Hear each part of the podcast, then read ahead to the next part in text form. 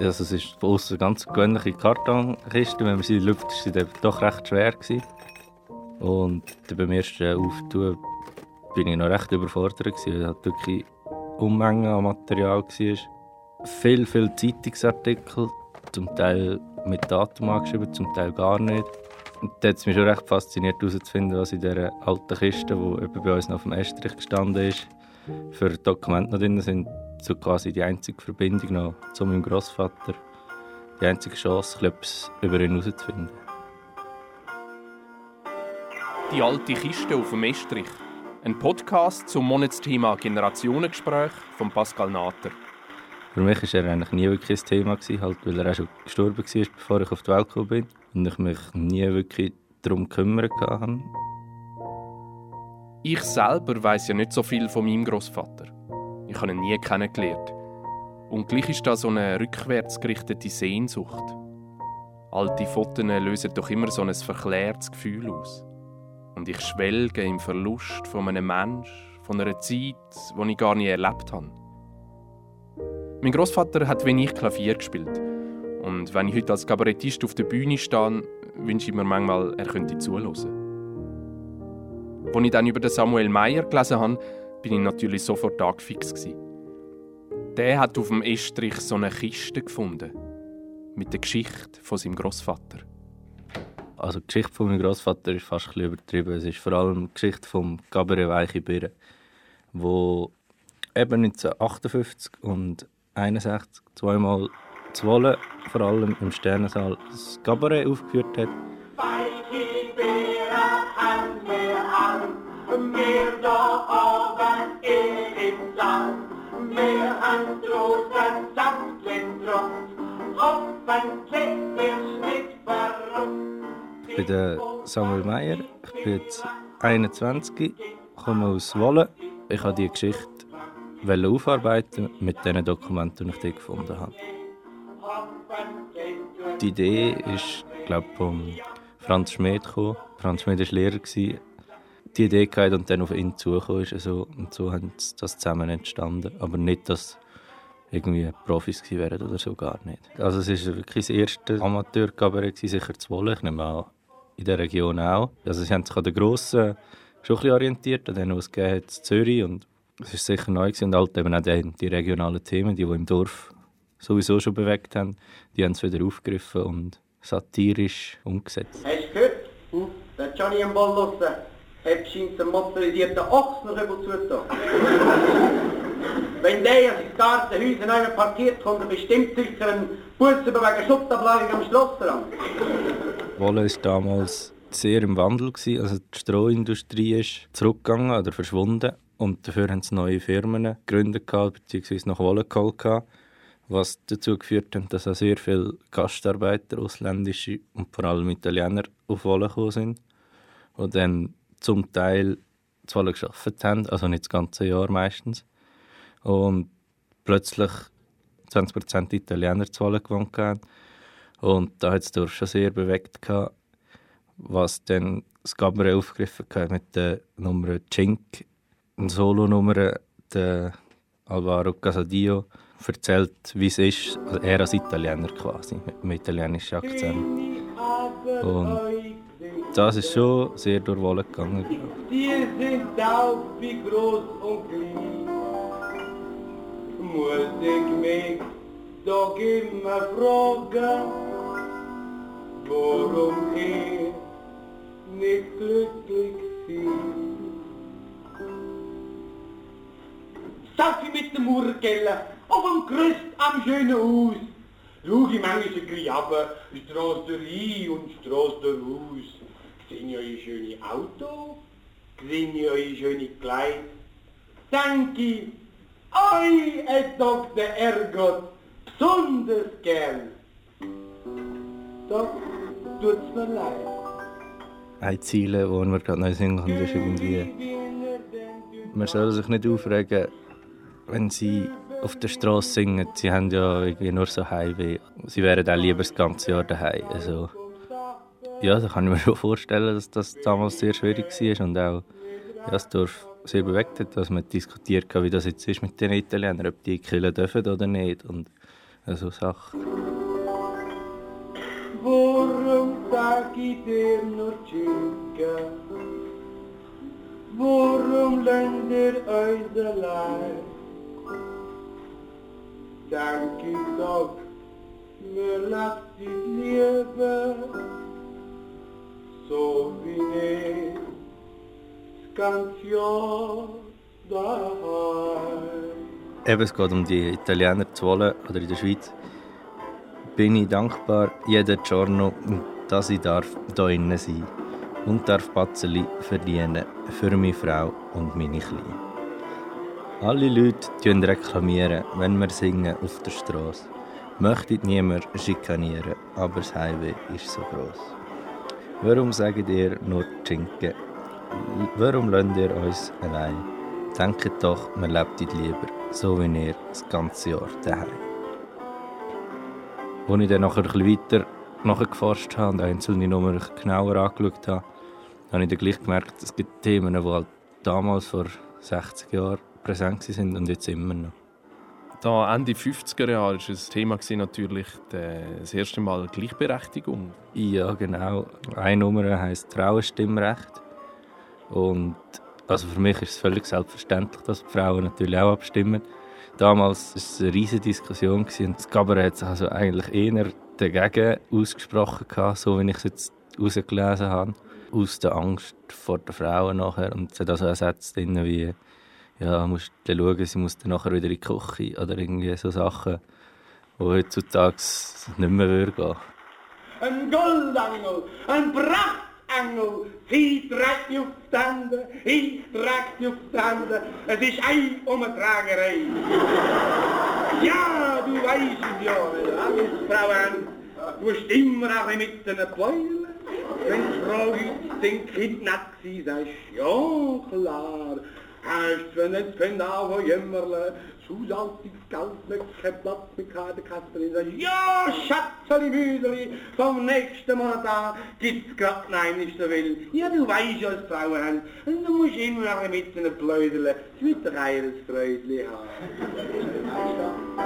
Ja, es ist eine sehr andere Welt als noch heute, aber trotzdem immer noch die gleichen Themen, die uns beschäftigen.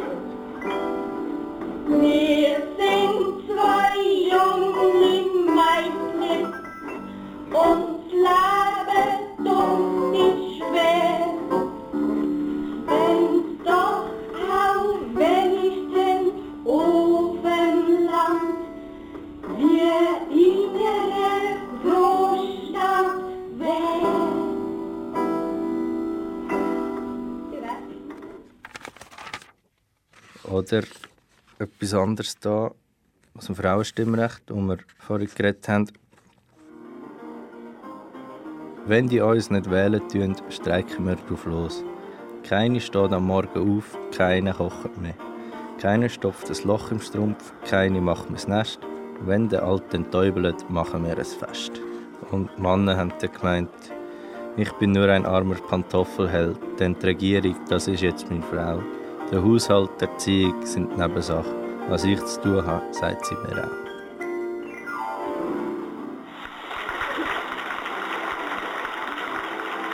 Du hast es gesagt, bei der Uraufführung von dem Cabaret hat das in Wohlen mögen spalten. Es hat äh, Bevölkerungsgruppen gehabt, die eher aufgeschlosseneren, die das gefeiert haben und die eher traditionellen, kirchlich orientierten, Wohlen ist katholisch, haben das nicht gleich gut mögen nehmen. Sie haben dann auch ein Gastspiel gemacht in Zürich, in der Hirschenbühne. Das ist wirklich ein Ort, wo die grossen, berühmten Schweizer Cabarets gespielt haben. Wie war das?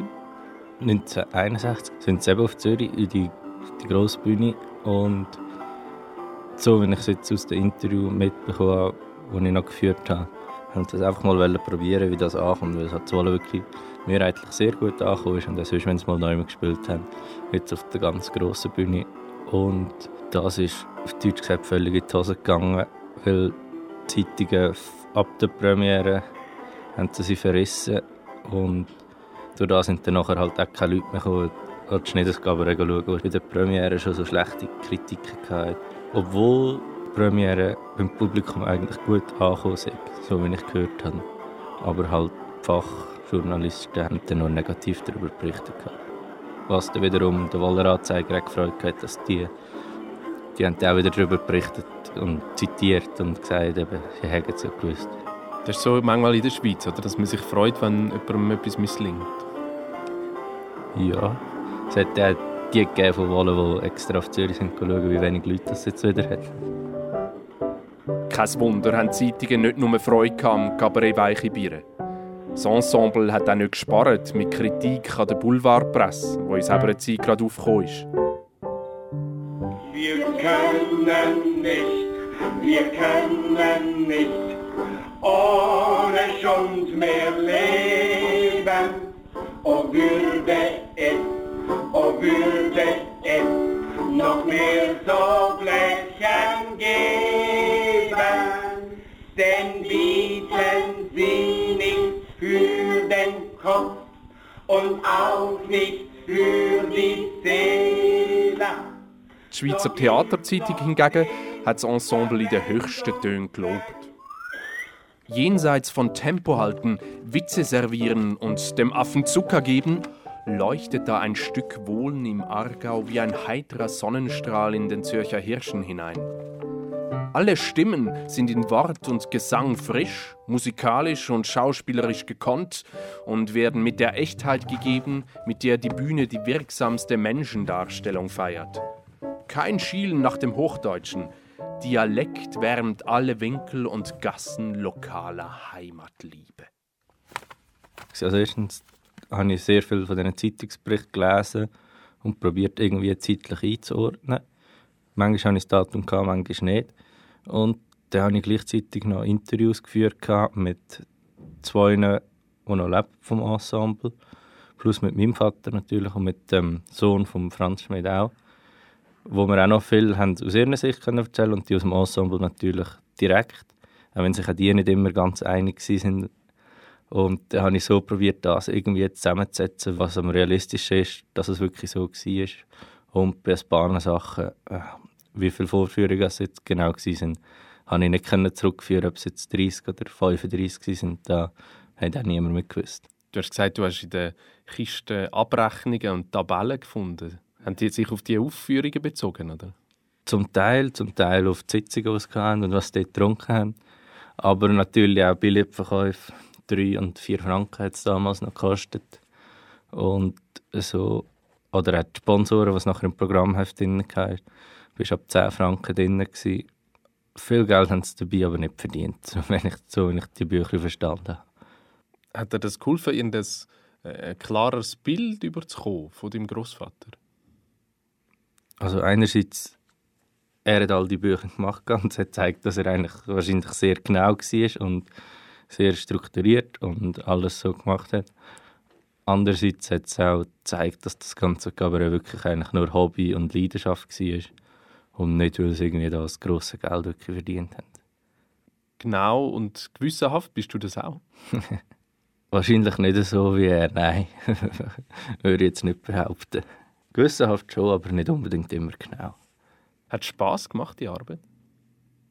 Ja, sehr. Also ich habe eine Zeit gebraucht, bis ich reingekommen bin.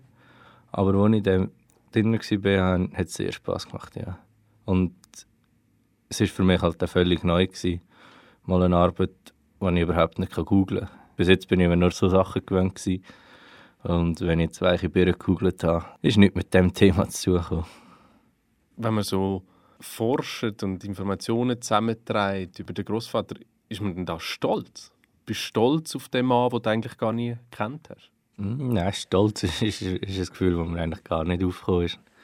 Mehr Freude, aber Freude für mich, dass ich gleich noch etwas erfahren konnte über ihn und, oder was er gemacht hat. Und nein, aber stolz nicht. Du hast ja gesagt, dein Vater hat dir eigentlich erst angefangen davon zu erzählen, wo du über die Schachtel gestolpert bist oder wo du daran gedacht hast, etwas darüber zu machen.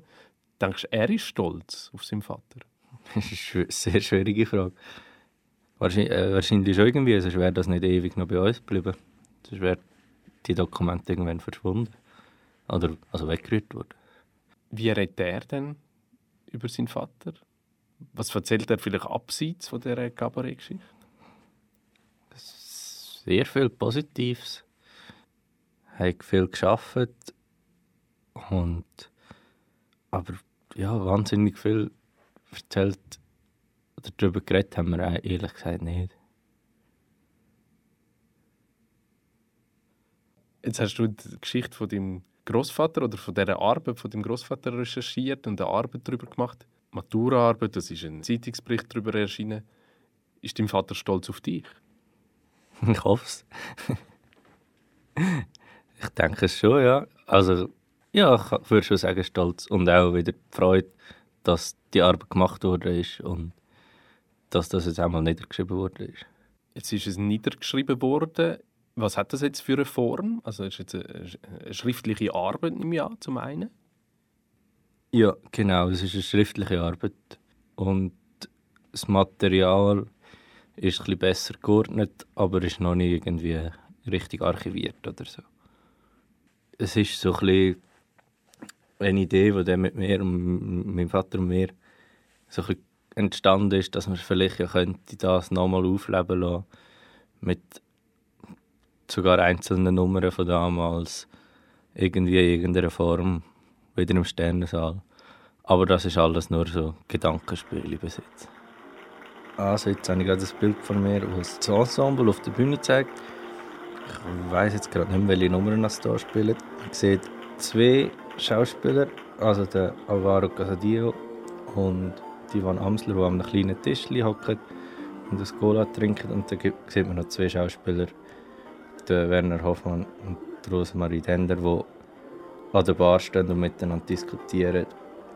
Und ja, man sieht schon da, also es ist ein Foto, das ich nicht mal während der Aufführung gemacht wurde, das nicht gestellt ist, aber man sieht trotzdem bei allen eigentlich im Gesichtsausdruck, die sind voll in der Rolle drin und voll am Spielen. Jetzt in welcher Form hast du die Arbeit veröffentlicht?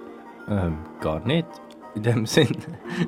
Nein, die ist immer noch bei mir. Ich habe sie einzelnen Leuten weitergeschickt, die sie lesen wollten, aber sonst ist sie eigentlich nicht öffentlich. Präsentation oder so hast du nie gemacht? Eigentlich? Nur an der Kante selber, nichts Größeres. Jetzt, also hätte schon Leute kommen aber es war nicht irgendwie wirklich gross. Gewesen. Und wie waren die Reaktionen? Gewesen? Eigentlich sehr gut. Ähm, ja, auch interessiert. Also vor allem halt sind eben auch Mitschüler schauen. Auch interessiert an der Arbeitsweise, weil es ganz eine andere Arbeit war, als alle anderen gemacht haben. Und wie das funktioniert ohne, ohne Internet. Und gleich habe ich gemerkt, die, die sich vielleicht nicht so für das Thema interessiert, gleich noch fasziniert, wie man so viele Sachen gleich noch herausfinden über etwas, was schon so ewig her ist. Die alte Kiste auf dem Estrich. Das war ein Podcast zum Monatsthema Generationengespräch auf Kanal K. Von Pascal Natter mit dem Samuel Meyer und mit Archivaufnahmen vom Cabaret Weiche Biere, wo 1958 Zwolle im Freiamt Erfolg gefeiert hat.